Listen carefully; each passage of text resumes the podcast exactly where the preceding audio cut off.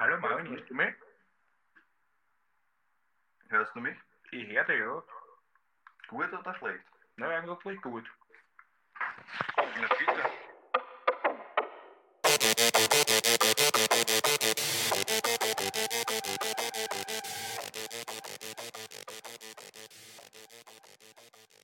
Yo, yo, yo! Mein Name ist Jared. Und mein Name ist Marvin. Herzlich willkommen. Zum Mord ist die Hobby. Folge 15. Gleich am Anfang ein kurzer Edit zu Folge 14. Das war welche? Das Monster von Florenz. ja, genau. Der berühmte Profiler, den wir erwähnt haben, heißt natürlich John Douglas und nicht Mike Douglas. Vielen Dank an die aufmerksame Zuhörerin, die uns darauf aufmerksam gemacht hat. Vielen Dank dafür. Und auch vielen Dank an eine andere sehr nette Zuhörerin, die uns ein sehr nettes Ja, Feedback unsere Community wächst und wächst. Vielen, vielen Dank, dass ihr Allerdings, uns ja. so zahlreich Es sind bereits über und- 100 Follower auf Instagram. Wir freuen uns wahnsinnig. Und eine sehr liebe Zuhörerin hat uns ein sehr nettes Feedback geschrieben. Auch zum Fall Martin Ney. Hört unbedingt Folge 9, wenn ihr das noch nicht Ja. getan habt. unbedingt nachhören. Ähm, sie hat uns sozusagen, weil wir auch gefragt haben, was kann man machen, wenn es zu so einem Fall kommt, der in der Folge 9 gut beschrieben wird. Also da ging es um Kindesmissbrauch, für Genau. die, die es noch nicht gehört haben und wie man dem Speziell irgendwie präventiv entgegenwirken kann, was man da für Maßnahmen Genau. machen kann und wie man dann damit umgeht, wenn einem ein Kind sowas anvertraut. Und sie hat vorgeschlagen, das Jugendamt zu informieren. Das kann man nämlich natürlich auch anonym machen. Also das ist immer ein, ein richtiger Schritt. Und natürlich auch die Schulaufsichtsbehörde in Kenntnis setzen, wenn man sich sicher ist. Gerade als besorgter Elternteil. Und ansonsten liegt es natürlich auch am betreuenden Team vor Ort, dass das Team entscheidet, wenn es solche, solche Vorkommnisse von den Kindern mitbekommt, die Schullandwoche abzubrechen. Also vielen Dank auch dafür und vielen Dank für dein liebes Feedback. Wir haben uns wirklich sehr gefreut. Ja, vielen, vielen Dank. Und auch allen Zuhörern und Zuhörerinnen, die uns auf Instagram folgen und die uns je, jedes Mal, jede Woche zuhören. Bleibt am Ball. Es kommen noch viele spannende Folgen. Bleibt am Ball und jetzt kommt der neue Fall. Bist du deppert? Was für ein Rhyme. Marvin, was sagst du zu unserem heutigen Hint? Ja, du hast mir einen Hint gezeigt letzte Woche. Ähm, naja, du hast mir einen, einen Comic oder einen gezeichneten Vampir oder Dracula, wie auch immer. Ehrlich gesagt geschickt. habe ich einfach Vampir gegoogelt Okay. und dir dann ein Bild von einem Vampir Ja. geschickt. Und So damit hat's du nicht gewirkt. zu sehr auf die Fährte kommst, wollte ich jetzt nicht so ein, ein ja, alltägliches Bild von einem Okay. Vampir nehmen. Das wird auch nicht das Bild sein, was ich veröffentlichen werde, außer es interessiert euch. Okay, also- haben wir das hochladen. Ich glaube, es Aber interessiert Das war ein. Comic. Wir können sie in die Vampir. Story posten. Ja, vielleicht werden wir es ein bisschen in die Story hauen. Aber ja, Also dieser Vampir sagt ja jetzt nicht viel aus, außer dass es vielleicht um einen scheinbaren Vampir geht. wieso scheinbar. Ja, wenn man an Vampire glaubt, dann ist es vielleicht wirklich ein Vampir gewesen, aber wahrscheinlich heißt einfach der Fall so. Das kann ich glaube ich schon einmal vorwegnehmen. Es geht um keinen echten Vampir. Oh, das ist beruhigend. Aber es geht um einen Serienmörder. Okay. einen deutschen Serienmörder. Der heutige Fall wird ja, wie schon angekündigt, nicht in den USA spielen. Sondern in Deutschland. Genau. Okay. Und zwar konnte der Täter im heutigen Fall auch identifiziert werden. Ich werde auch den Namen jetzt gleich verraten. Und zwar geht es heute um Peter Kürten. Peter Kürten. Peter Kürten. Sagt mir dem Namen nach noch nichts, aber ich kenne, glaube ich, eine Vampirgeschichte unter Anführungszeichen aus Ich kann Deutschland. ja auch gleich sagen, wie der Spitzname unseres heutigen Protagonisten gelautet hat. Und zwar war das der Vampir von Düsseldorf. Ich glaube, den habe ich schon mal gehört, ja. Zeigt dir das was? ja.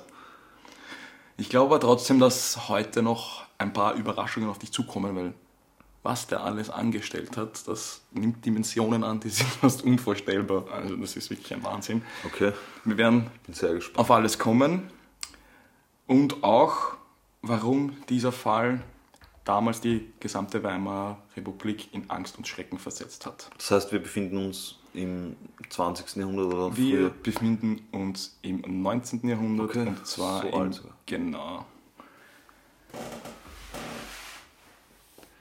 Da bin ich sehr gespannt.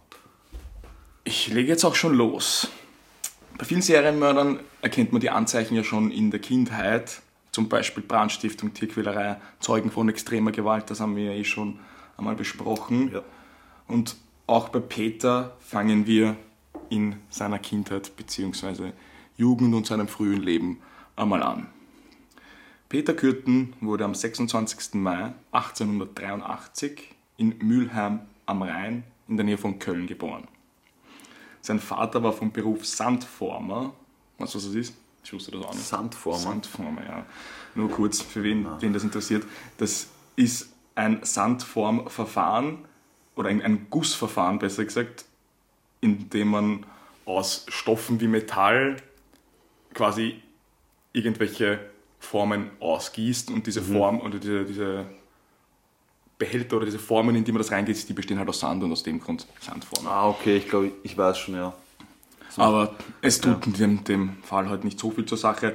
Was vielleicht ein bisschen mehr zur Sache tut, sein Vater war auch Alkoholiker und hat die Frau und seine 13 Kinder misshandelt. Okay. Damals 13. vielleicht gar nicht so Ich wollte gerade sagen, ja, für damalige Verhältnisse vielleicht gar nicht so unüblich, Aber doch viel, ja. doch aber sehr viel und auch lässt dann auf die dementsprechend schwierige finanzielle Lage und bescheidene Wohnsituation schließen Ja. in der sie sich befunden haben. Mit fünf Jahren hat der Peter schon bei einem Hundefänger aus der Gegend ausgeholfen. Zu dessen Arbeit hat es unter anderem auch gehört, dass er streunende Welpen in einem Bach ertränken musste. Und man hat dem Peter schon damals angesehen, dass ihm das ziemliche Freude bereitet hat und er scheinbar da schon eine, ein gewisses Vergnügen Also man hat die Welpen gefangen, um sie da, um sie da also es waren, ertränken. es waren quasi, also wie das genau war, das konnte ich leider in der. Recherche nicht herausfinden, aber so wie ich es mir denke, werden das einfach streunende Hunde gewesen sein, die man nicht verkaufen, die man nicht anbringen kann, die ja, nur Geld Es gibt kosten. sicher andere Methoden. Naja, natürlich, natürlich, aber wie gesagt, wir Okay. sind im Jahr Ja, kurz vor 1900 okay.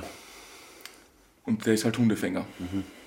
Und Ich meine, ja, ihm wird das jetzt vielleicht nicht Spaß bereitet haben, aber man hat dem Peter mit fünf Jahren fünf hat er Jahren, schon, ja, mit fünf Jahren, das also dass man, dass jemand mit fünf Jahren Mit fünf Ja, Jahren. das ist auch was heutzutage, würde man da wahrscheinlich schon anders damit umgehen, wenn einem sowas auffällt. Ja. Aber wir kommen heute auch noch zu einigen Situationen, wo man dann wirklich sehen wird, dass das halt an der damaligen Zeit liegt, weil ja, einen Fünfjährigen überhaupt mitzunehmen, f- um Welpen zu töten und in den Bach zu. Mhm. Ja, das meine ich ja. Das wäre wahrscheinlich Allein heute das ist schon, unvorstellbar. ist schon krass, ja. Aber damals war das halt so. Und weiter hat er auch im Laufe seiner Jugend zahlreiche Tiere mit Messerstichen verletzt. Okay, also alle Anzeichen für einen Sadisten. kommen noch ein paar. Mit acht Jahren war er schon ziemlich selbstständig. Als sein Vater sich wieder mal an seiner Mutter vergriffen hat, beschloss er einfach abzuhauen. Er hat es sogar geschafft, mit acht Jahren drei Wochen alleine klarzukommen und sich mit kleinen Diebstählen über Wasser zu halten, bevor ihn die Polizei aufgeschnappt hat. Auch arg. Das ist arg, ja. Darauf hätte er eigentlich in eine Fürsorgeeinrichtung eingewiesen werden sollen, aber seine Mutter konnte das verhindern, hat auf die Beamten gut eingeredet und so ist er wieder ins Elternhaus zurückgekehrt. Im Alter von neun Jahren gestand er angeblich in einen, oder in ein Tötungsdelikt am Mülheimer Rheinufer verwickelt gewesen zu sein. Er soll dort zwei Jungen in den Rhein gestoßen haben und zugeschaut haben, wie die ertrinken. Das weiß man aber bis heute nicht, ob das wirklich so passiert ist. Er sagt zumindest, dass es so war. Bis heute weiß man nicht, ob das tatsächlich der Fall ist. Er heißt aber der Vampir von Düsseldorf. Das heißt, wir müssen jetzt nach Düsseldorf. Und 1894 zog die Familie eben genau nach Düsseldorf. Der Peter hat dort die Volksschule besucht und dann, so wie sein Vater, eine Sandformerlehre begonnen. Er hat dann sogar in der gleichen Düsseldorfer Fabrik wie sein Vater begonnen zu arbeiten. Der Vater hat nicht nur die Kinder der Familie misshandelt, sondern auch seine Töchter missbraucht und er wurde diesbezüglich sogar zu einer Zuchtstrafe von einem Jahr und drei Monaten verurteilt, aufgrund dessen, dass er seine Tochter missbraucht hat. Also der hat alle Kinder extrem arg behandelt und über den Peter sagt er später, dass dieser gute Noten hatte und deswegen hat er ihn nicht so oft geschlagen. Muss man aber auch wieder sagen, rund um 1900 das war eine Zeit, da war körperliche Züchtigung an der Tagesordnung. Also da haben auch die Lehrlinge ihre Ja. Schützlinge geschlagen, die Das war ja auch in der Schule Kinder ihre und Schüler und gäbe. Schüler, ah, die Lehrer, Lehrer und Lehrerinnen ihre Schülerinnen und Schüler. Also auch, dass er das eigentlich einfach so sagt, das zeigt ja schon, Mhm. wie es da zuging. Aber ja, zumindest sagt er den Peter, dass der zumindest gute Noten hatte und er ihn eigentlich eh am wenigsten geschlagen hat. Also kannst du nicht nachvollziehen. Genau, der Peter war aber generell so einer, der mit sowas schwierig umgehen konnte. Also auch seiner, in der Lehre wurde er zum Beispiel auch vom, vom Lehrmeister körperlich gezüchtigt. Und er hat dann einmal sogar bei seinem Lehrmeister 100 Mark gestohlen. Und was glaubst du, hat er dann damit gemacht? Mit den 100 Mark Genau. sich Tiere gekauft und sie umgebracht. Na. Also hat dem Lehrmeister, der ihn körperlich gezüchtigt hat, 100 Mark Lohngeld unterschlagen und damit hat er sich dann nach Koblenz begeben, sich eine Prostituierte gebucht und mit ihr hat er eine Reinreise gemacht. Okay. So mit elf Jahren. Mit elf Jahren. Ja. Also das ist ziemlich krass. Daraufhin wurde er wegen Unterschlagung zu einer zweimonatigen Haftstrafe verurteilt. Vorstellbar eigentlich. Ich glaube, das war für die damalige Zeit auch nicht so normal. Na, ich glaube auch nicht. Das könnte für dich vielleicht noch interessant sein. Ein bisschen später hat er noch eine zweitägige Haftstrafe verbüßt. Und zwar wegen Übernachtungs im Freien. Oder Übernachtens im Freien. Das könnte uns auch mal blühen. Das könnte uns auch mal blühen. Okay. Das heißt, zusammenfassend bis jetzt Eine elf, elf, ein, ein elf Jahre bewegtes Leben, würde ich einmal elf Jahre sagen. bewegtes Leben, sehr ärmliche Verhältnisse und ein nicht allzu positives Elternhaus. Ich glaube, Also das das kann man ist- so in der Kindheit gut zusammenfassen. Wir kommen jetzt mittlerweile zum 16-jährigen Peter Kürten. Er ist arbeitslos, wohnt immer noch in Düsseldorf und zieht dann mit seiner ersten Freundin Frau M zusammen. VM ist Frau M. Frau M. Genau. Ja.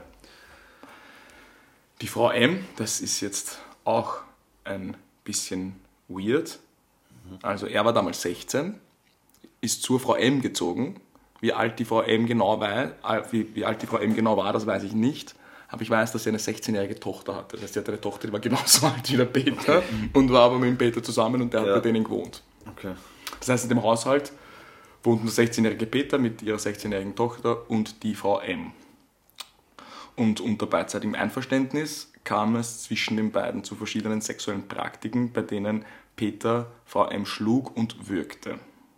Im beiderseitigen Einvernehmen. Genau, also Also SM. So. Genau, also da kann man ihm ja jetzt noch nichts vorwerfen. Das Ganze ging aber so weit, dass das auch die Nachbarn mitbekommen haben und protestiert haben, weil die da so Praktiken machen und anscheinend da die ganze Nachbarschaft daran haben teilhaben lassen. Ja. Und unter diesen Protesten hat sie sich dann von Peter getrennt. Und hier zeigt sich auch zum ersten Mal, wie der Peter Kürt mit Ablehnung umgeht. Er drang nämlich erneut über ein Dachfenster nach der Trennung in Frau Ems Wohnung ein, bedroht sie und nimmt ihren Schlüssel mit. Und dafür wird am 2. Jänner 1990 zu zwölf Tagen Gefängnis verurteilt. Ja. Das war es aber immer noch nicht, denn daraufhin dringt er wieder in Frau Ems Wohnung ein, bedroht sie und wird anschließend wieder zu sieben Tagen Haft verurteilt. Bis jetzt eigentlich immer relativ kurze. Sehr kurz und Haftstrafen überhaupt nicht und- voraussehen. Oder Ja, also, Also man hat sich, glaube ich, nicht wirklich um den gekümmert. ja, es war irgendwie so da unterm Radar ein bisschen. Oder ich weiß noch nicht, wie das damals war mit den Haftstrafen, aber es wird alles relativ Lasch. lasch, ist ein gutes Wort, ja. Seine Mutter hatte sich zwischenzeitlich vom gewalttätigen Vater getrennt und so hat er nach seiner Entlassung und der Beziehung mit Frau M wieder vorerst bei seiner Mutter gewohnt. Danach beschloss er aber nach Reit zu gehen, wo er erneut einige Diebstähle beging. Und diesmal waren die Behörden aber jetzt nicht so nachsichtig, diesmal hatten sie anscheinend genug und er wurde zu einer zweijährigen Haftstrafe verurteilt. Und diese längeren Aufenthalte im Zuchthaus, die werden für ihn immer schwieriger. Also er sagt über diese Zeit immer, dass es ihm dort schlecht ging und dass dort auch damals zum Beispiel reiche Leute ins Gefängnis kommen sind und die wie Tiere da vorgeführt wurden. Aber trotz alledem ändert das irgendwie nichts an seinem Lebensstil. Also er bestreitet den Lebensstil. Er sagt zum Beispiel so Sachen wie, dass er lieber zum Tod verurteilt worden wäre, als, in, als ins Gefängnis zu gehen, aber Okay. ändert irgendwie nichts an seinem Lebensstil. Und zu seiner Zeit jetzt in Reit. Im Frühjahr 1903 stand er in Kontakt mit einer Dame namens Elisabeth Brenner. Das war eine ehemalige Mitschülerin von ihm. Deren Eltern waren aber nicht einverstanden mit der Beziehung und haben ihn aufgrund dessen des Öfteren der Wohnung verwiesen. Und wir wissen ja, wie der Herr Kürten mittlerweile auf Ablehnung reagiert. Und denkst du, er lässt sich abwimmeln? Ich, glaub, ich glaube nicht. Ich glaube auch nicht. Denn er fing daraufhin an, die Familie zu terrorisieren. Über einen Zeitraum von mehreren Tagen warf er die Fenster der Familienwohnung mit Steinen und einem Beil ein. Okay. Ja. Weiter, Klingt ja eher noch nach Streich. naja, warte, ich bin hier noch nicht fertig. Streich ist noch nicht zu Ende. Weiter schoss er mehrmals auf die Wohnung und auf den Vater Mit einer Pistole Ja. oder einem Gewehr. mit einer Waffe. Okay. Okay, das, ja. das ist schon ein bisschen krasser. Nur krass, oder? Er kam vor Gericht und wurde wieder verurteilt. Und diesmal zu einem Jahr und drei Wochen. Ich glaube, man hat einfach sein, sein Akt war einfach leer immer. Ja, hat man das Man hat das nicht Potenzial gesehen, unter oder? Anführungszeichen da irgendwie Weil- erkannt oder das, diese kriminelle Energie. Mhm. Oder ich weiß es auch nicht.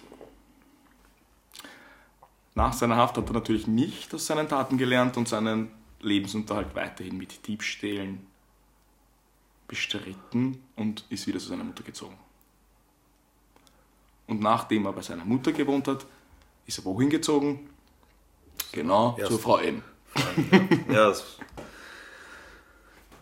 also er kam nicht los von ihr, aber sie auch nicht von ihm irgendwie. Ja, es war irgendwie eine Hassliebe. eine wahrscheinlich komische Beziehung, wenn man Mhm. das mal so sagen darf. Von aus betrachtet. Also er ist ja einfach wieder zu seiner ersten Liebe gezogen, sozusagen. Genau.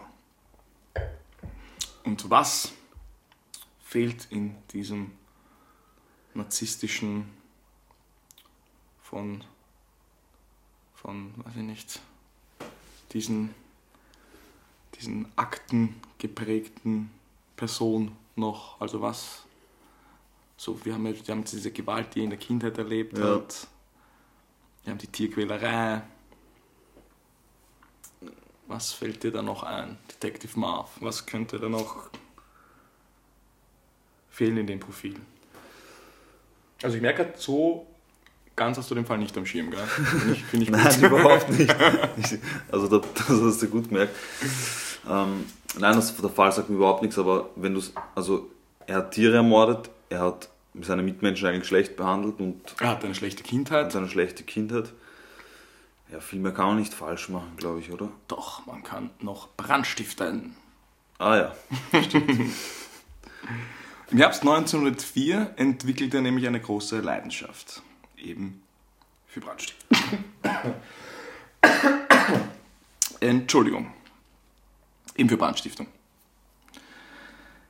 Er fing an, mit Zün- Zündschnuren und Streichhölzern Heuschober und Scheunen anzuzünden und anschließend die Löschübungen der Feuerwehr zu beobachten. Okay. Ja, das, das machen viele Ja, zum Zeitpunkt der Brände ist er nämlich nie unter Verdacht geraten und das ist eben genau was wichtig ist, dieses Löschübungen beobachten. Also er hat das, er hat sich da richtig dran ergötzt, dann dich, an, an dem, was er halt selber verursacht hat und Ja. auch daran, dass da keiner irgendwie ihn unter Verdacht Ja. hatte. Was sagst du generell zu so einem Täterverhalten?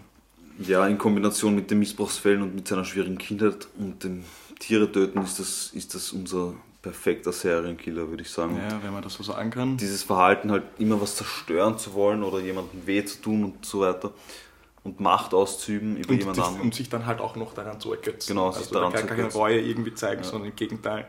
Das ist halt, also das ist halt ein ärgerer Narzisst und Sadist gleichzeitig.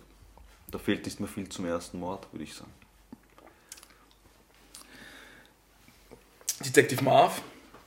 Darum heißt du Detective Marv, denn die Abstände zwischen seinen Verbrechen werden auch jetzt immer, immer kürzer und es dauert, so wie du jetzt gerade richtig Schluss gefolgt hast, auch nicht mehr lange, bis er seinen ersten nachgewiesenen Mord begeht.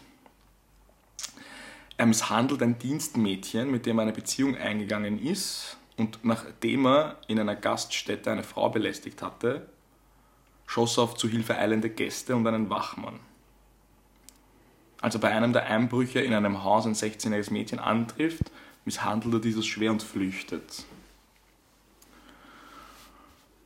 Und der erste Mord, bei dem, vielleicht eine kleine Triggerwarnung, bei dem echt festhalten, der ist irgendwie, stellt es mir da alles auf. Das Opfer war nämlich ein neunjähriges Mädchen.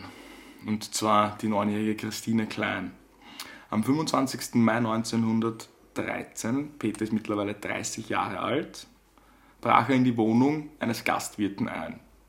Also, das kann man sich so vorstellen, unten ist eine Gastwirtschaft und oben sind die Wohnungen. Und in einem dieser oberen Zimmer hat eben die Christine geschlafen.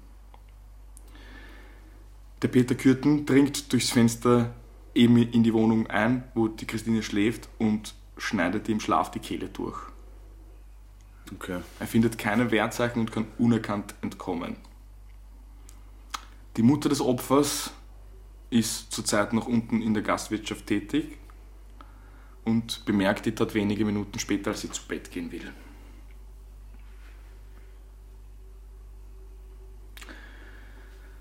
Da muss ich erst mal schlucken. Ziemlich unheimlich. Puh. Die Art und Weise, wie er das gemacht hat. Ja. Und auch, weiß nicht, so irgendwie motivlos. Also wenn man jetzt Mordlust nicht als Motiv nimmt. Oder Also hat das er, eigentlich er stand in keinerlei Beziehung. Ähm, nein, also Also er ist das hat sich das, einfach das war wahllos einfach ein Zufallsopfer. ausgesucht. Genau, und zu dieser Zufallsopfer-Geschichte kommen wir jetzt auch noch. Was jetzt auch noch zu diesem Täterverhalten vorhin mit den Brandstiftungen und dem nachher noch sich dran ergötzen passt, dazu komme ich jetzt. Und zwar ist am nächsten Tag zur Gaststätte zurückgekehrt und hat sich stundenlang in der Gastwirtschaft aufgehalten und den Unterhaltungen und einfach dem Geschehen dort gelauscht und das beobachtet. Okay. Also im Prinzip dasselbe wie beim Brandstiften, nur halt diesmal ein Mord sogar. Und Genau. dann wollte er einfach die Reaktionen sozusagen der Menschen genießen, unter Anführungszeichen. Ja, vor allem sich so wirklich daran er ergötzen. Ja. Das, keine Ahnung, das ist halt, ja, Ja, es ist halt furchtbar, aber es wirklich, wirklich furchtbar. ist trotzdem ein interessantes Detail, weil es ja, viel aussagt. Ja, das sagt extrem viel über diese, ja, diese, ja, kein, keine Reue, keine ja, Reue. auch so also, diese ja, Stufen, die er geht, er fängt so klein an und dann mit dem Brandstiften und dann kommt es wirklich mal zum Mord und ich bin interessant, was jetzt, also interessiert, was jetzt noch alles kommt. Bei diesem Fall konnte man vorerst keine Spuren finden, außer eine, und zwar hat er ein blutiges Taschentuch mit den Initialien, mit den Initialen. Das ist auch so ein Wort, was ich mir nie merken kann. Ja. Immer Initialien. Sagt, glaube ich, auch. Initialen. Hm. Mit den Initialen PK am Tatort zurück. Also ein Taschentuch mit Blut und den Initialen PK hat am Tatort zurückgelassen. Da der Besitzer dieser Wirtschaft und Vater des Mädchens Peter Klein geheißen hat, Das ist aber mal richtig. hat man ihn natürlich als erstes unter Verdacht gehabt. Ja, Ich sehe schon deinen Blick, er konnte seine Unschuld aber relativ schnell nachweisen. Problem, es gab noch den Onkel und der hieß Otto Klein und den haben wir daraufhin verdächtigt. Der wurde nämlich von einem Zeugen belastet, der einen Mann nach der Tat aus der Gast- Gaststätte kommen sah und der hat ihm ähnlich geschaut, dem Otto Klein, und er hat an dem Tag auch einen ähnlichen Anzug wie der Peter Kürten getragen. Und das war relativ schlecht für ihn. Er konnte zwar von einem Schwurgericht wegen Mangels an Beweisen freigesprochen werden, aber ja, da war es circa um 1912, wenn der Ruf erstmal also ist, dann kannst du dir vorstellen, wie es dem dort dann ging. Er wurde dann aber 1915 in den Krieg berufen Mhm. und ist dort in Russland verstorben. Wäre wahrscheinlich auch kein einfaches Leben für ihn gewesen, wenn er da vom Krieg zurückgekommen Wahnsinn. wäre. Ja. Was, was das anrichtet, sowas. Das heißt, man konnte ihn nicht unmittelbar mit der Tat in Verbindung bringen und Man konnte ihn gar nicht mit der Tat in Verbindung bringen. Also man kann sich das wirklich dann so vorstellen, dass er dann am nächsten Tag dort in der Gastwirtschaft war und sich unter die, ja, Gäste vielleicht Schaulustigen auch unter Ja. anderem da gemischt hat und dann einfach, oder unter auch die Trauernden Mhm. und Betroffenen und dort einfach den Gesprächen zugehört hat und sich an dem ergötzt hat. Im Frühsommer des gleichen Jahres, also wir sind noch im Jahr 1913, also das gleiche Jahr, in dem er das Mädchen ermordet hat, hat er eine Hausangestellte kennengelernt, mit der er ein Verhältnis hatte. Bereits beim zweiten Treffen im Grafenberger Wald hat er sie geschlagen und gewürgt. Da es aber schon früher Morgen war und sie dort im Wald oder er dort im Wald Passanten gefürchtet hat, hat er von ihr abgelassen. Er hat sie aber noch dazu gezwungen, dass sie mit ihm in der Stadt frühstücken geht. Dort ist sie aber die Flucht gelangen. Sie hat aber keine Anzeige erstattet. Verrückt.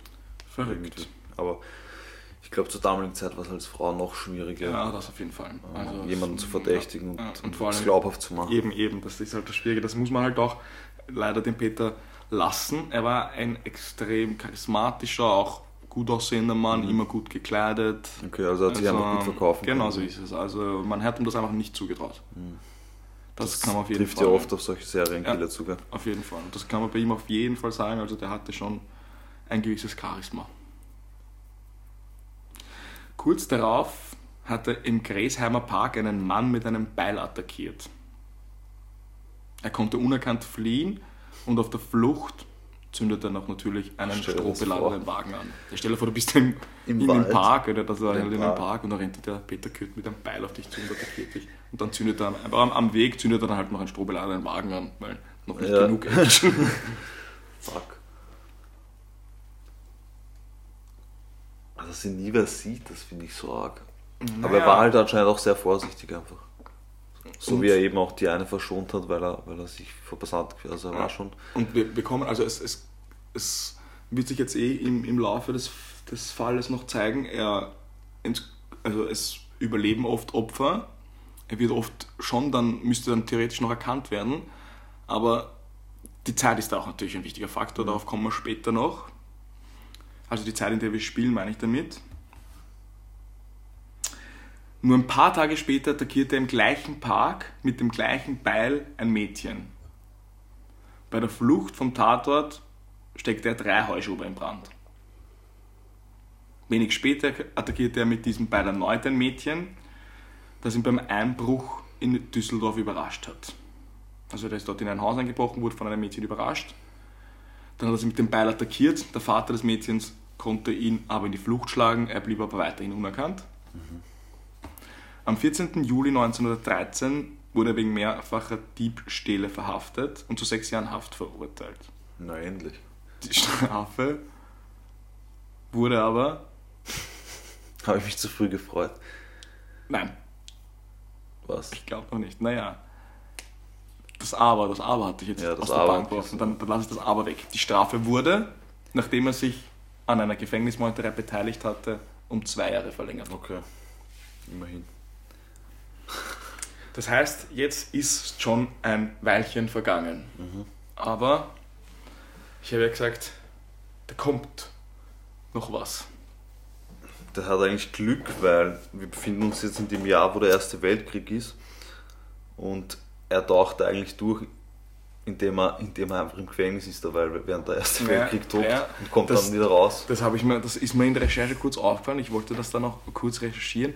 Ich habe dazu nichts gefunden. Das ist mir aufgefallen, als eben er das Taschentuch hinterlassen hat und eben der andere dann, das Genau. war ja 1913 und Sonst wäre er vielleicht 1915 selbst auch einberufen worden. ist er eben an die Ja. Front berufen worden. Also das ist, das ist auch echt ein, ein bizarres Detail. Ist Ja. ein Vor allem, dass er halt dann auch ab 1921 wieder unterwegs ist. Ja, eben genau das. Also er taucht also durch durch den Krieg und kommt dann wieder raus und Ja, ein bekanntes Detail. Ein sehr bekanntes Detail, ja. Ab 1921 lebte Kürten dann im thüringischen Altenburg. Dort hat auch eine seiner verheirateten Schwestern gelebt und er hat dann einen Job in einer Maschinenfabrik Fabrik gefunden. Dort ist er aber auch wegen verschiedener Tierquälereien negativ aufgefallen. negativ auf. Negativ aufgefallen ist gut. Ja, es ist, ist ein bisschen untertrieben. Aber ja, die wissen dann halt auch wieder nur das von ihm. Also, die wissen ja nicht, was da alles noch natürlich. sich in, in ja, stimmt, stimmt, stimmt. Bei, Inter- Aber trotzdem, wenn ich stelle vor, du hast einen Arbeitskollegen, der Tiere quält. Also heutzutage, Ja. ich meine auch damals, oder? Muss das ja. Ich weiß nicht, Damals das vielleicht ist, nicht ganz aber so, das aber- muss man auch generell sagen, dass für uns und wahrscheinlich auch für, für, für, die, für die meisten da draußen ist das, ist das kann man sich das nicht vorstellen. Nein, ich meine, ich meine gerade für, für, für die, ist- also für uns und für die meisten ist es was, was, was, man, was, was in unserem Kosmos wenig stattfindet oder was man sich vorstellen kann, weil so außer jetzt vielleicht, das wird jetzt auch wieder ausschweifend, aber außer jetzt vielleicht Fleisch etc., aber jetzt wirklich quälen nur zum Töten, also jetzt ohne, dass man davon einen Nutzen hat, das ist ja Ja, das, meine ich ja. eben und, und Wenn du einen Arbeitskollegen hast und du weißt, der hat ein Tier umgebracht, sondern schrillen ja, eigentlich alle Alarmglocken, auch wenn ich jetzt mich nicht so viel mit Serienkillern befasse, oder? Aber was ich, was ich halt glaube, ist, ist, dass es schon oft, dass man da gerade früher dann einem schon ein Auge zudrückt. Ja, weil Weißt die Tiere meine? waren sicher weit weniger Ja, wert im, im moralischen Sinn jetzt als heute, das sicher. aber ist auf jeden Fall zumindest negativ aufgefallen. Und das ist ja auch wieder immer, wie gesagt, ein Unterschied, ob man Tier, Tiere tötet oder, oder, oder dann irgendwie, dass die Tiere dann verwertet, was auch, ja, wie gesagt, ein ganz anderes Thema ist. Aber nur, zur, zur, nur fürs, fürs Quälen und, und das ist schon wieder was anderes. Ja, ist eine andere Geschichte. Auch in Altenburg hat es aber nicht lange gedauert, bis er seinen ersten Übergriff verübt hat.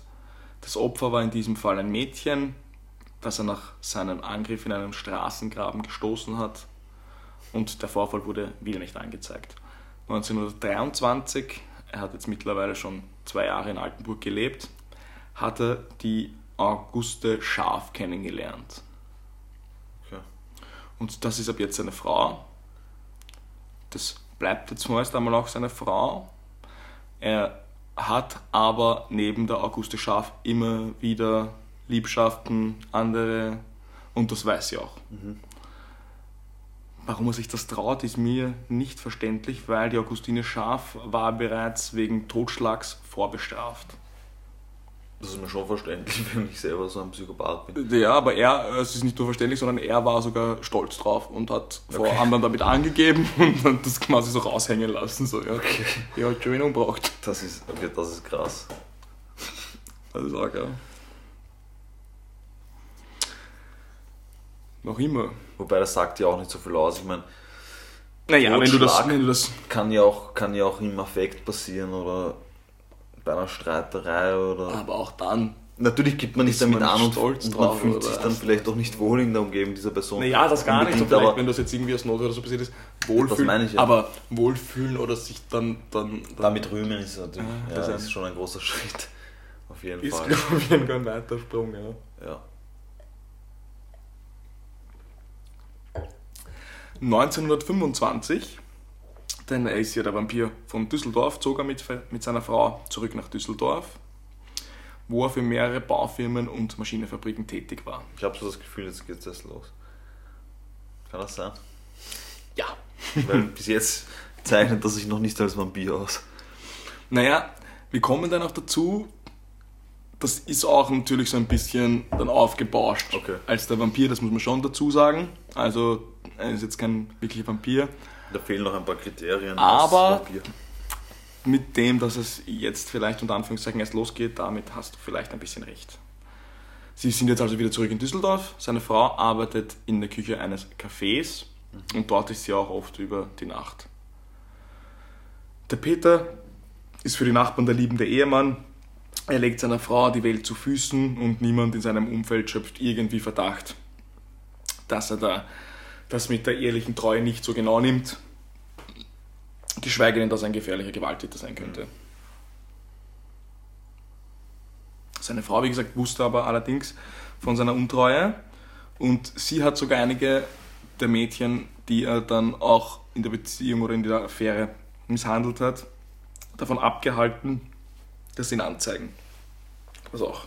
Sie hat ihn davon abgehalten. Sie hat die Mädchen davon abgehalten, Mädchen davon abgehalten. dass sie ihn anzeigen. Also der hat die Mädchen misshandelt und Ja. hat sie quasi mit den Mädchen betrogen und sie mit die Mädchen misshandelt. Und sie hat dann diese Mädchen quasi davon abgehalten, dass sie ihren Mann anzeigen. Okay.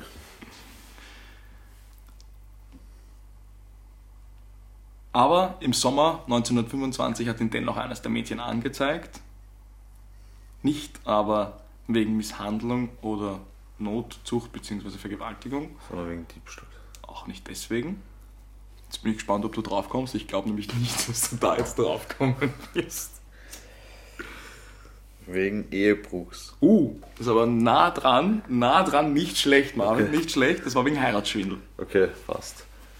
Also er hat ihr quasi versprochen, dass er sie heiraten wird, um sich selbst einen Vorteil zu verschaffen. Okay, ja, so irgendwas habe ich Also das war, war schon nicht schlecht, nicht schlecht. Org, das ist. Aber im Zuge Ja, ich dieser... hab- Mhm. ich glaube, solche Delikte waren damals schlimmer als Misshandlung. Weil so, weil alles war noch so katholisch geprägt oder so, Ja. so religiös und streng Die auf Ehe die Ehe halt ausgelegt. heilig, ja. Genau, die Ehe ist halt heilig und sowas zeigt man halt schneller mal an. Und sowas wurde wa- wahrscheinlich vor Gericht auch strenger bestraft, teilweise als Misshandlung. Naja, wir wissen ja, wie die Strafen bis jetzt ausgefallen sind und wie Ja. dann die Befragungen etc. ausgefallen sind. Aber im Zuge dieser Anzeige wegen Heiratsschwindels wurden noch andere Mädchen verhört, die mit ihm in Verbindung gebracht wurden. Und so kamen im Laufe des Verfahrens auch seine Gewalttätigkeiten ins Licht. Okay. Aber trotz allem hat es nur zu einer Verurteilung wegen Urkundenfälschung gereicht. Weil um die Mädchen zu überzeugen, hat er sich zum Beispiel zehn Jahre jünger gemacht oder einen anderen Beruf angegeben. ja, Und das das ging natürlich gar nicht. verrückte Welt. Okay. Die Haftstrafe, die er aber dann wegen dieser Urkundenfälschung absitzen musste, betrug einige Monate. Aber man muss sich mal vor Augen halten, ich glaube, er hat jetzt schon über zehn Jahre im Gefängnis gesessen. Insgesamt hat sich ganz schön gehäuft, ja. Ja. Muss, man, muss man sagen. Ja. 1926 und 1927 hat er dann eine Reihe weiterer Überfälle begangen, meistens auf Frauen und auch wieder einige Brandstiftungen, ist aber weiterhin unerkannt geblieben. In anderen Fällen wurde er wegen Bedrohung, Beleidigung und versuchter Nötigung erneut zu acht Monaten verurteilt und bis Oktober 1928 musste er dann eine Strafe in Düsseldorf-Derendorf absitzen. Das heißt, mittlerweile sind wir jetzt im Jahr 1929. Und in der Zeit zwischen Februar und November eben diesen Jahres und seiner Verhaftung im Mai 1930 beging Peter mehr als 20 Überfälle mit Mordabsicht und acht vollendete Morde. Wie viel alles insgesamt war und Von 1929 bis 19? genau von 1929, also von Februar bis November 1929. Was in der Zeit? Mhm. Also in der Zeit und dann von der Zeit bis zu seiner Verhaftung im Mai 1930. Okay, Also, also, trotzdem innerhalb ist eines aber, Jahres. Ist aber trotzdem eine ziemlich kurze Zeit. Ja. Also wie viel insgesamt, dazu kommen wir dann beim Endfazit. Am 2. Februar 1929 stach er mehrmals mit einer Schere auf Apollonia Kühn ein. Im Glauben, die Frau getötet zu haben, versteckte er sich in der Nähe des Tatorts. Diese hat es aber schwer verletzt geschafft, sich in ihre Wohnung zurückzuretten. Wenige Tage später kehrte er an den Tatort zurück und verwickelte dort Frau Werner, warum ich die Frau Werner jetzt explizit erwähne, dazu kommen wir später, und ihre Tochter in ein Gespräch über die Tat. Also, eh, wie wir es schon von ihm kennen. Hat äh, damit angegeben, oder? Naja, nicht äh, angegeben, sondern Oder er hat- darüber geredet. Genau, also angeben wäre schwierig, weil er müsste sagen, dass er es war. Ja. nicht, Also er wollte einfach so- ich war's. ich hab's. das glaube ich Ihnen nicht. ja, aber da haben wir es wieder vorstellbar. Eben. Also, ja, wenn das so Also- als, als Spaß, aber nein, er hat, er hat quasi schon mit, mit ihr so drüber geredet und da kannst du dir eh vorstellen. Ja. Also, Also quasi, er wollte einfach auch ihre Reaktionen genau, und, genießen. und, und quasi da so, oh, was, was ist passiert Ja. und wie konnte das sein? Und ja. Ich glaube, so kann man sich das vorstellen. Beim Tatwerkzeug der Schere brach während der Tat eine Spitze ab und blieb im Kopf des Opfers stecken. Die Schere hat er dann später nachschleifen lassen und das- bei der Gelegenheit hat er sich auch gleich noch einen neuen Dolch gekauft. ja, du musst dir mal vorstellen, der muss durch den Schädelknochen eingedrungen sein. Und Oder dann zumindest ja, in, die, in die Oberfläche oder in den Knochen. Naja, aber dass das Metall von der Schere bricht. da brauchst du schon eine ordentliche Wucht dahinter. Und dann noch dazu mit einiger Wucht raus. Also ja, ich will jetzt nicht ins Detail gehen, aber es, das zeigt eigentlich, mit welcher Brutalität er auch vorgeht. Ja. Und dabei bleibt es leider nicht, weil eben, wie gesagt, er kauft sich jetzt auch gleich noch einen Dolch. Und der wird leider auch zum Einsatz kommen. Und jetzt kommt wieder was, was wir bei schon einigen Fällen hatten, denn zu der Tat hat sich später der geisteskranke Arbeiter Johann Strausberg bekannt. Der hat einfach gesagt, ich, ja, ich war das. Okay. Ja, Trittbrettfahrer oder? Genau, erst nach seinem Geständnis, dazu kommen wir dann noch, hat er die abgebrochene Scherenspitze quasi, also damit hat man ihn, ihn dann quasi überführen können, den Peter Ja. Kürten. Und bis dahin hat man einfach gedacht, okay, das war der Johann Strausberg, weil der hat das ja zugegeben. Ja. Also das heißt, kann man jetzt schon, schon so weit schlussfolgern, dass er, dass man dann irgendwie diesen Schmied oder was befragt hat, ob mal jemand mit einer Schere da war oder wie? Weil nur aufgrund der Scherenspitze. Naja, das Ding ist, also das nehmen wir ja schon vorweg, wir schnappen den Täter ja heute und er wird dann gestehen. Und er hat gestanden, man kennt, also er hat gestanden, man wusste dann, welches Tatwerkzeug er benutzt hat und man hat gesehen, dass da eine, also dass die nachgeschleift wurde. So gehe ich zumindest davon Ja, aus. gut, Also stimmt, wie das jetzt genau abgelaufen Ja. ist, das kann ich da jetzt nicht sagen, aber man konnte das zumindest dann. Also er hat es zugegeben und aufgrund der Schere hat man dann gesehen, okay, das passt. Was er da sagt. Am 9. Februar 1929, also eine Woche später, begab er sich mit einer Kaiserschere im Gepäck. Das ist einfach eine lange Schere, auf der das Kaiserpaar oder ein Bild vom Kaiserpaar eingeprägt ist. Okay. Äh, das, die heißt halt Kaiserschere und damit jetzt du und unsere Zuhörerinnen und Zuhörer wissen, was eine Kaiserschere klingt. ist, genau was eine Kaiserschere ist. Das ist eine lange Schere, auf der ein Bild des Kaiserpaares eingeprägt ist. Und mit der im Gepäck hat er sich auf den Weg in Richtung Gresheim gemacht. Dort hat er um ca. 18 Uhr die neunjährige Rosa Ohlinger getroffen, die sich verlaufen hatte. Er bot dem Mädchen an, es nach Hause zu bringen und ließ sich von dem Kind die Adresse nennen. Er hat sich dann auch tatsächlich mit dem Mädchen in die Richtung zu dieser Adresse gemacht, aber wenige Schritte von seiner Wohnung entfernt, für Leute, die sich in Düsseldorf auf, auskennen, genau auf der Höhe der Winzenkirche, hat er mit seiner mitgebrachten Schere mehrfach auf das Kind eingestochen, bis es tot war. Okay. Den Tatort, das war eine Baustelle, hat er bewusst gewählt, weil der war relativ schlecht einsehbar und unbeleuchtet.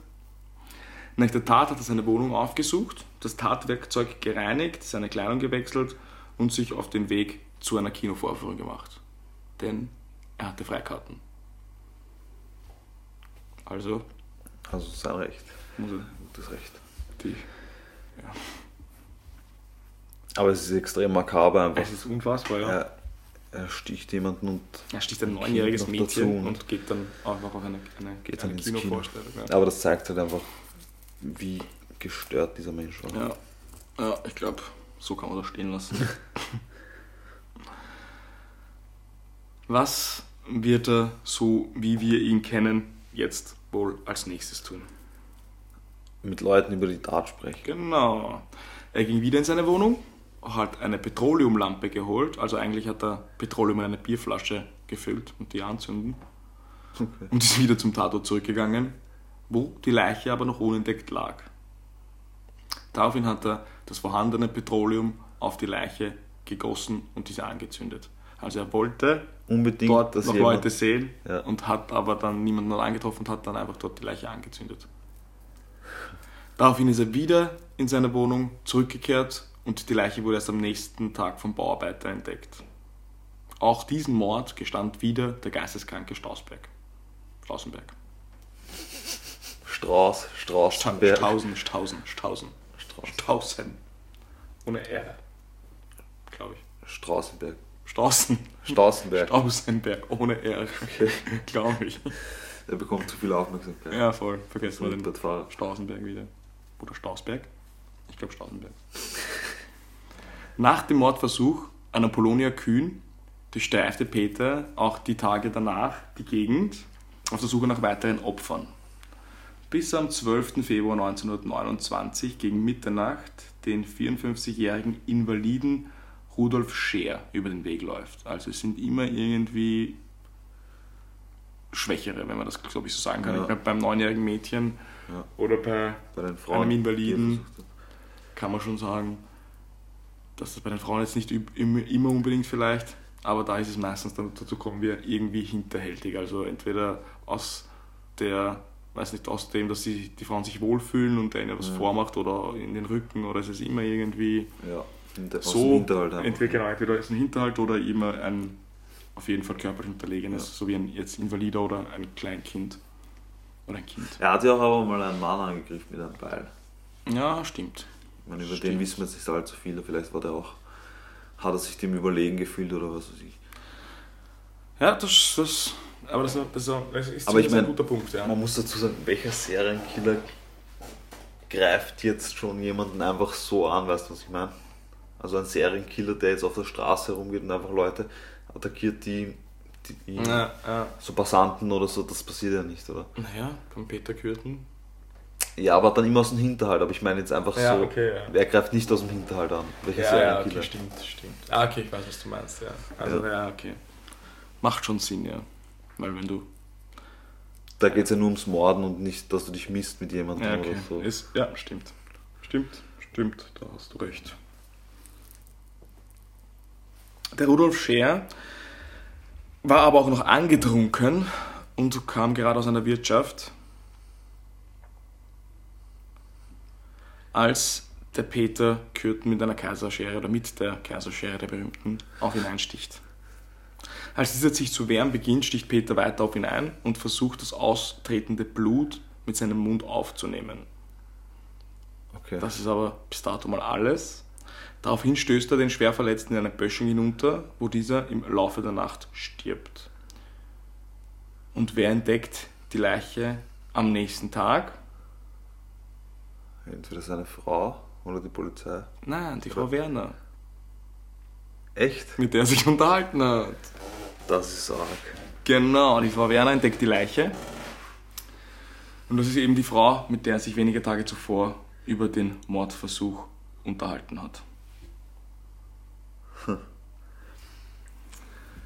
Das Puzzle fügt sich zusammen. Das Puzzle fügt sich zusammen und es kommen jetzt noch ein paar Taten und ein paar grauslige Sachen. Magst du irgendwie zwischendurch noch irgendwas einwerfen, bevor wir einfach weitermachen? Ja, wir haben jetzt unseren ersten, unser erstes wichtiges Kriterium für einen Vampir abgehakt. Ja, zumindest hat er da mal versucht, das austretende Ja. Blut zu trinken. Jetzt fehlen noch die spitzen Zähne.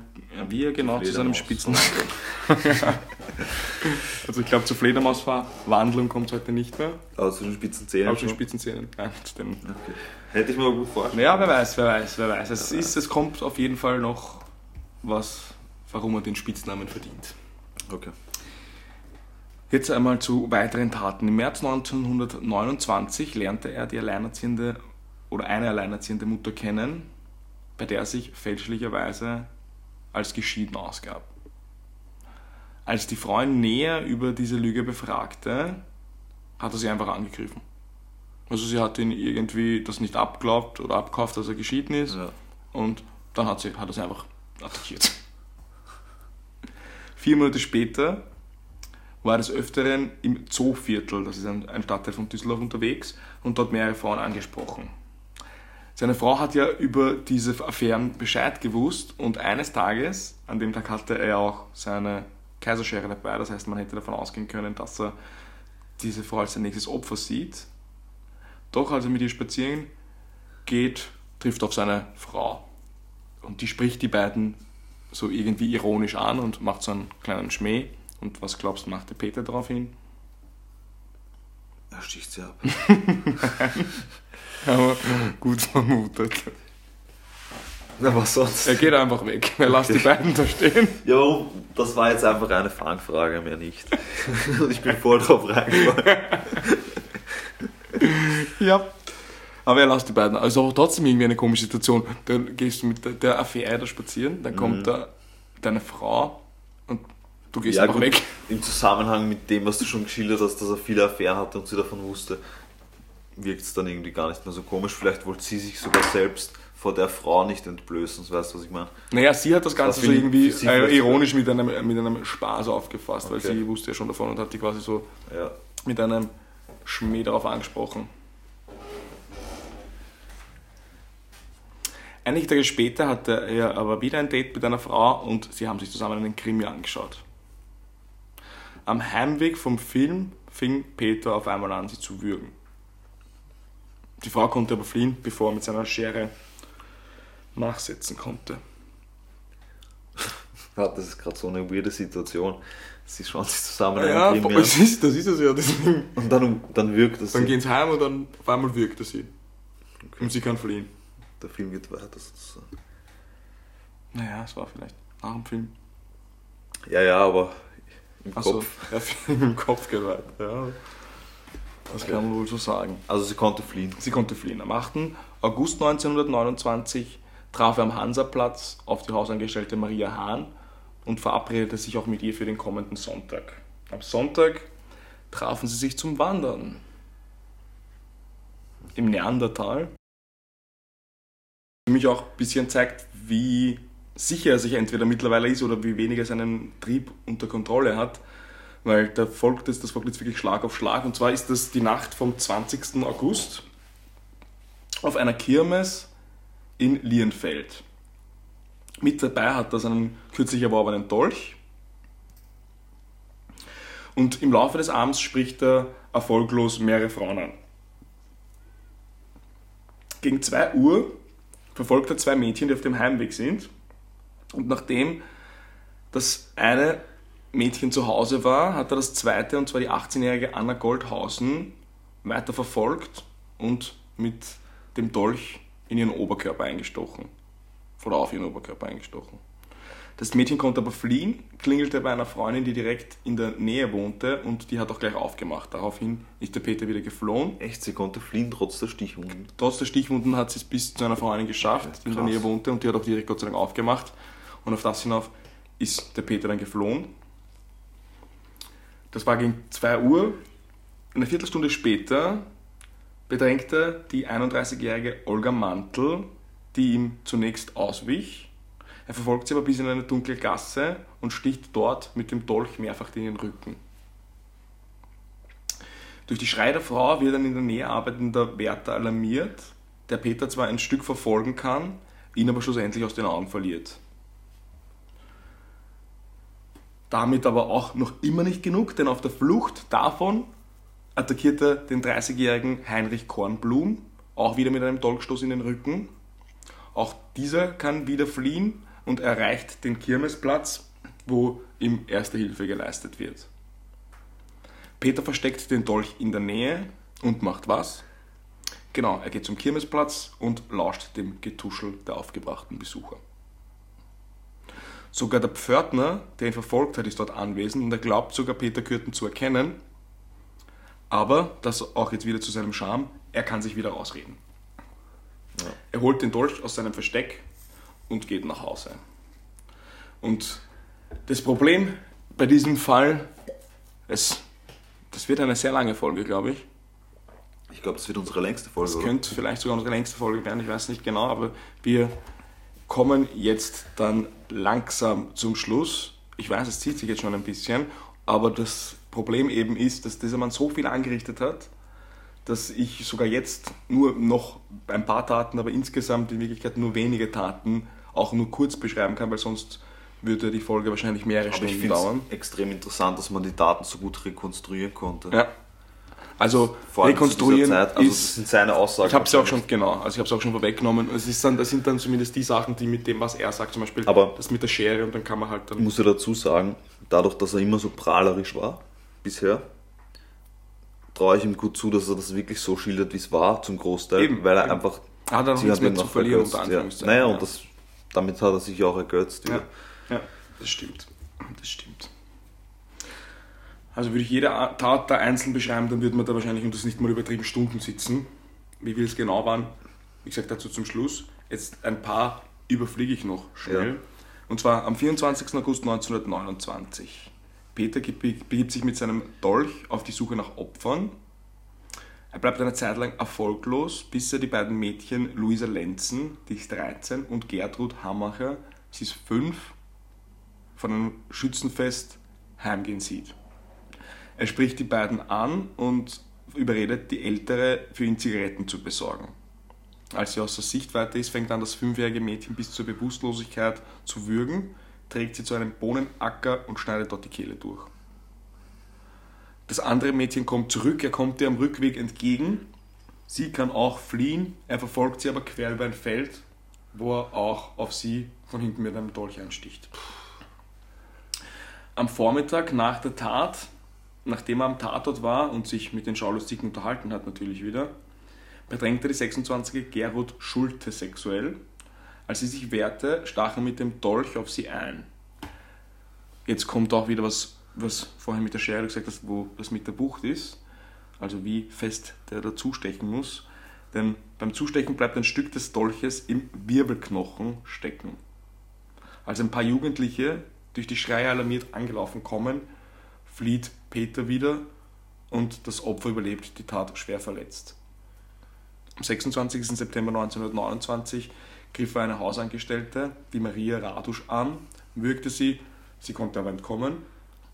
Am 29. September 1929 begab Kürten sich mit einem Hammer, jetzt hat er nämlich das Tatwerkzeug gewechselt, darum habe ich das noch mit reingenommen, hat er sich zum Düsseldorfer Hauptbahnhof begeben. Dort hat er die 31-jährige Ida Reuter kennengelernt. Die beiden sind spazieren gegangen und kurz nachdem die Dämmerung eingetreten ist, hat er sie mit einem Hammer auf die Schläfe geschlagen oder hat er ihr mit einem Hammer mhm. auf die mhm. Schläfe geschlagen. Die Bewusstlose hat er dann an einen weniger belebten Ort geschleppt und sie dort mit weiteren Hammerschlägen getötet. Dann hat er ihr die Hose ausgezogen und die Leiche in den Rhein geschmissen. Am nächsten Vormittag ist er wieder auf den Tatort zurückgekehrt und hat die Arbeiten der Polizei beobachtet. Ja, also sein, seine Masche. Seine Masche, ja. Das kann man leider so sagen. Am 11. Oktober 1929 sprach er die 22-jährige Arbeits- und Wohnungssuchende Elisabeth Dörre an. Er hat sie dann nach einem Besuch in einer Brauerei eingeladen, mit sich nach Hause zu kommen. Aber wie es so sein soll, hat am Weg nach Hause, statt dass er mit ihr nach Hause gegangen ist, ist er in die Nähe eines Ufers, also in die Nähe des Düsselufers gegangen und hat auch wir wieder mit dem Hammer auf die Schläfe geschlagen, sie damit niedergeschlagen.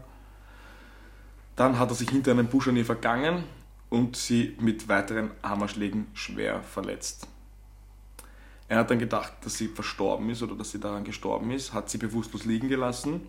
Sie wurde aber am folgenden Morgen noch gefunden, ist aber dann leider in Verletzungen im Krankenhaus erlegen. Zwei Tage später ist er wieder zum Fundort zurückgegangen und hat die Polizisten auf die in der Nähe liegenden Sachen der Toten hingewiesen, die er dort natürlich platziert hat. Ja. Insgesamt wurden ihm schlussendlich folgende Taten zur Last gelegt. Also wie viele es wirklich waren, das werden wir wahrscheinlich nie erfahren. Das waren drei Überfälle, einmal Notzucht, also so wie Vergewaltigung quasi, 27 Brandstiftungen, dann waren es neun vollendete Morde, aber es haben ja viele auch überlebt und schlussendlich musste er, für sich, musste er sich für 32 Mordversuche verantworten. Okay. 32 ist, das ist viel. Also 32, die man ihm halt nachweisen konnte, vielleicht genau. Das und das in dieser kurzen Zeit vor allem. Ist das, das ist krass. Ich meine, mit den Überfällen, die er auch schon in seiner Jugend begangen hat, natürlich, und die man ihm nachgewiesen hat, das kommt dann alles dazu, aber es ist trotzdem, ja. Vor allem, es wird halt dann noch, die Abstände werden halt immer kürzer. Ja. Das heißt, wenn man den nicht gestoppt hätte, wer weiß. Ja, das meine ich ja. In der kurzen Zeit, ja. wenn der über Jahre gewütet hätte. Wir machen jetzt noch die Ermittlungen und die Verhaftung und dann, was mit ihm am Ende passiert mhm. ist. Denn die Ermittlungen sind lange Zeit erfolglos geblieben. Man muss dazu sagen, dass in dem Fall oder zu der Zeit war die Öffentlichkeitsarbeit der Polizei noch in den Kinderschuhen. Das heißt, Ermittlungen im Vergleich zu heute waren natürlich wesentlich schwerer. Das muss man an der Stelle natürlich dazu sagen. Und die Taten wurden auch lange Zeit nicht miteinander in Verbindung gebracht. Und einen Teil hat ja zum Beispiel auch der Johann Stausberg gestanden. Und was natürlich auch verständlich ist, dass im damaligen Düsseldorf diese ganze Sache eine extreme Hysterie ausgelöst hat, was natürlich glaub auch dann zu unzähligen Hinweisen geführt hat. Da war auch unter anderem der Peter Kürten dabei, aber ich glaube, es waren drei Hinweise mit Peter Kürten oder so und insgesamt waren es 12.000 Okay. Kann sich die Hysterie, glaube ich, in der, in der Stadt dann vorstellen. Ja. Die Wende in den Ermittlungen kam aber durch ein ehemaliges Opfer, welches sich in Kürtens Haus aufgehalten hat und nach langer Suche mit der Polizei hat sie angegeben, dass sie das Haus erkannt hat. Im Flur angekommen hat sie dann aber gesagt, dass sie sich wieder nicht sicher ist. Und genau in dem Moment ist ihnen auch der Peter Kürten über den Weg gelaufen. Sie hat ihn aber nicht erkannt. Ja, genauso wie du schaust, habe ich auch in der Recherche geschaut. Ja, sie hat ihn dann aus irgendeinem Grund nicht erkannt, war sich nicht sicher, aber der Peter hat sie erkannt. Und er hat dann seiner Frau darauf hingesagt, sie soll in ein Café kommen, denn er hatte das eben gestanden, was da zwischen ihm und dem Mädchen war und eben auch gesagt, dass er sie quasi misshandelt hat und was er damit ihr aufgeführt hat und dass sie ihm jetzt auf der Spur ist. Ja. Und hat gesagt, er wird die Wohnung nie wieder betreten. Nach den Aussagen des früheren Opfers hat die Polizei dann Kürten zu Hause aufgesucht, hat aber nur seine Frau Angetroffen. auf, angetroffen, genau, und dann eine Vorladung hinterlassen. Quasi, dass er sich melden soll. Als er am nächsten Tag wieder in die Wohnung zurückkehrt und die Frau ihn mit der Vorladung konfrontierte, hat er alles gestanden und hat gesagt, ja, ich habe alles gemacht. Und daraufhin hat er wieder die Wohnung verlassen. Seine Frau hat ihm dann, das ist auch noch ein bisschen bizarr, aber dann noch davor angeboten, dass sie doch gemeinsam Selbstmord begehen sollten. Er war aber dagegen und ist untergetaucht. Inzwischen hat man auch von der im August 1929 überfallenen Gertrud Schulte eine Aufnahme von Kürten gezeigt und diese hat ihn auch erkannt. Oder nicht auch, sondern diese hat ihn erkannt. Ja. Und da man ihn jetzt mit zwei Taten in Verbindung bringen konnte, startete man eine Fahndung nach ihm, hat seine Wohnung überwacht und seine Frau dann dort in der Wohnung verhaftet. Und sie hat dann im Verhör auch gestanden, wo der Peter sich aufgehalten hat. Sie hat dann auch gestanden, dass sie sich, also da hat sie fast einen Nervenzusammenbruch und hat das dann unter Tränen gestanden, dass er sich mit ihm am Rochusmarkt bei der Rochuskirche treffen will. Und dort haben sie ihn dann am 24. Mai 1930 verhaftet. Er hat keinen Widerstand geleistet und wie vorhin schon erwähnt, ein umfassendes Geständnis abgelegt. Augustine Kürten, also seine Frau, hat der Verrat an ihrem Mann so sehr gequält, dass sie zeitweise deswegen in der Nervenheilanstalt untergebracht war. Sie hat dann einen falschen Namen angenommen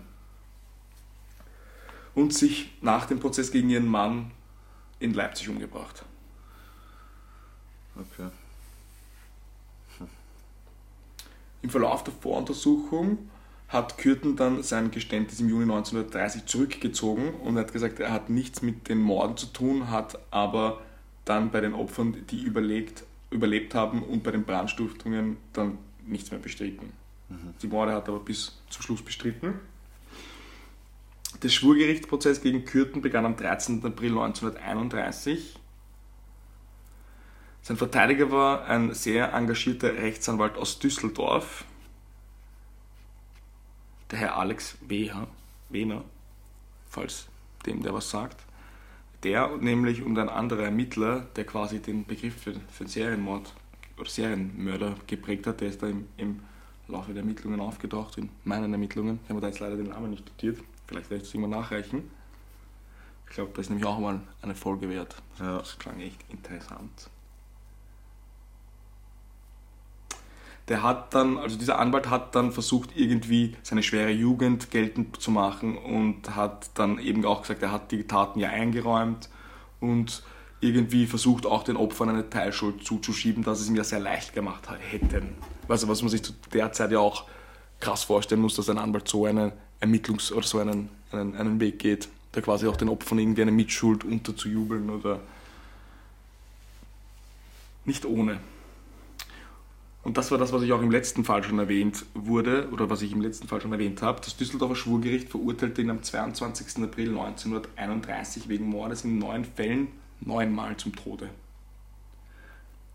Außerdem zu 15 Jahren Zuchthaus für die sieben Mordversuche, Ah, eine angebliche Tötung zwei Jungen am Mülheimer Rheinufer und das im Jahr 19 und 1893, zu der sich er ebenfalls bekannt hat.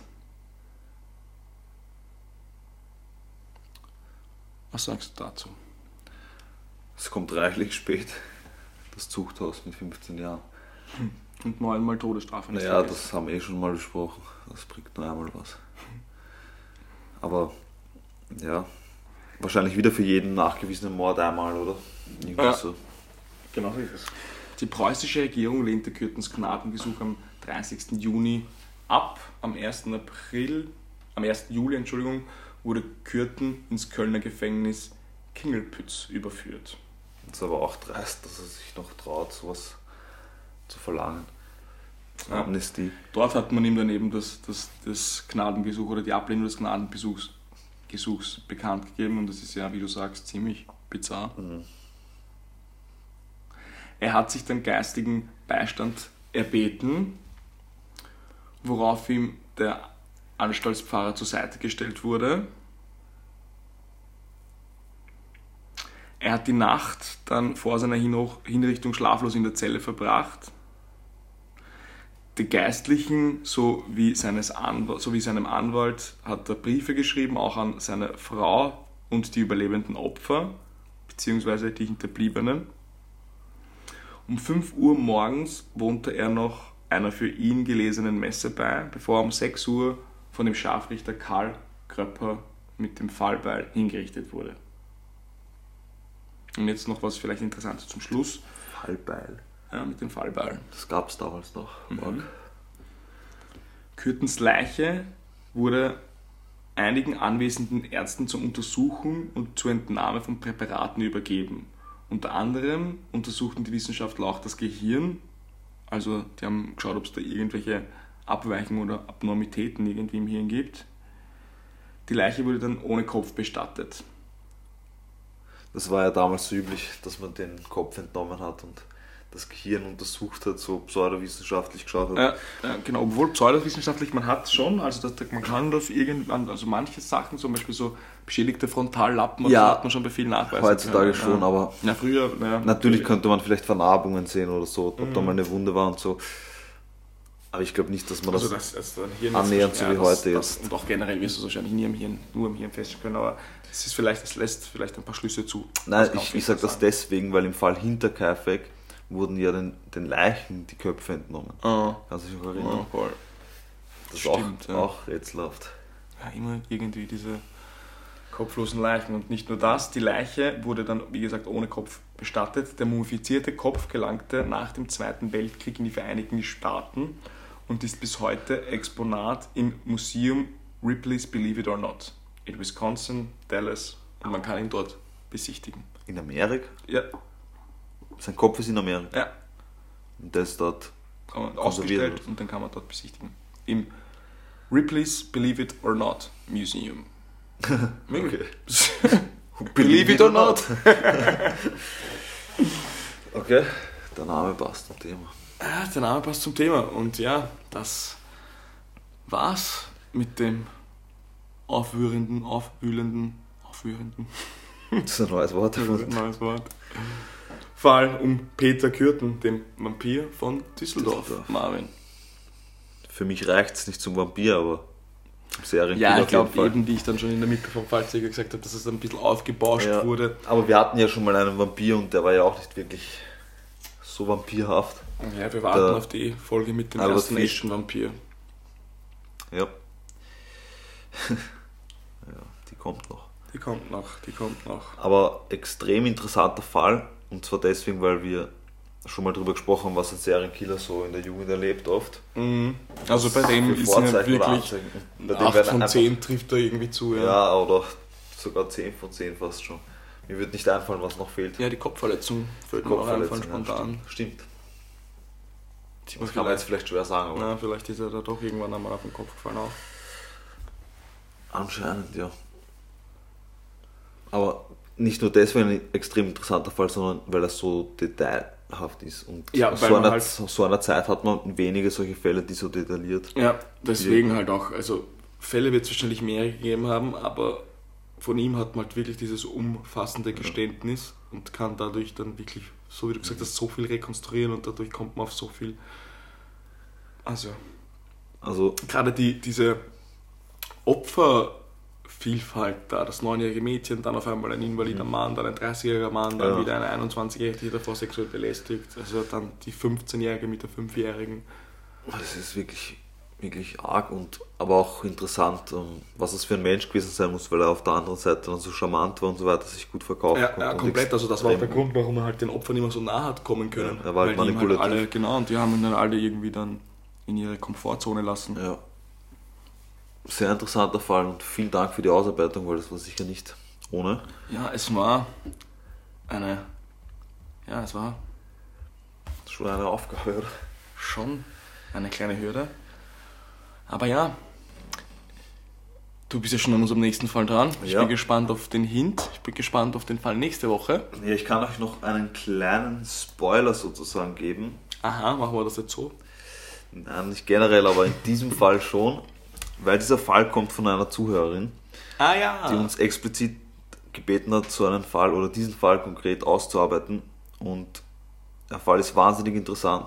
Wir spielen wieder in Deutschland. Und Mehr würde ich noch gar nicht verraten. Seid unbedingt gespannt. Es ist auf jeden Fall der erste Fallvorschlag, den wir da jetzt angenommen haben.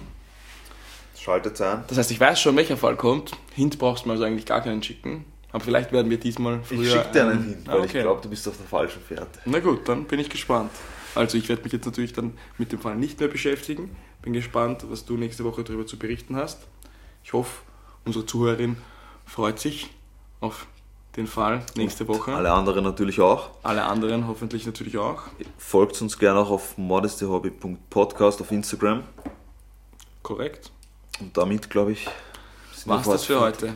Und dann würde ich sagen, bis nächste Woche und Peace.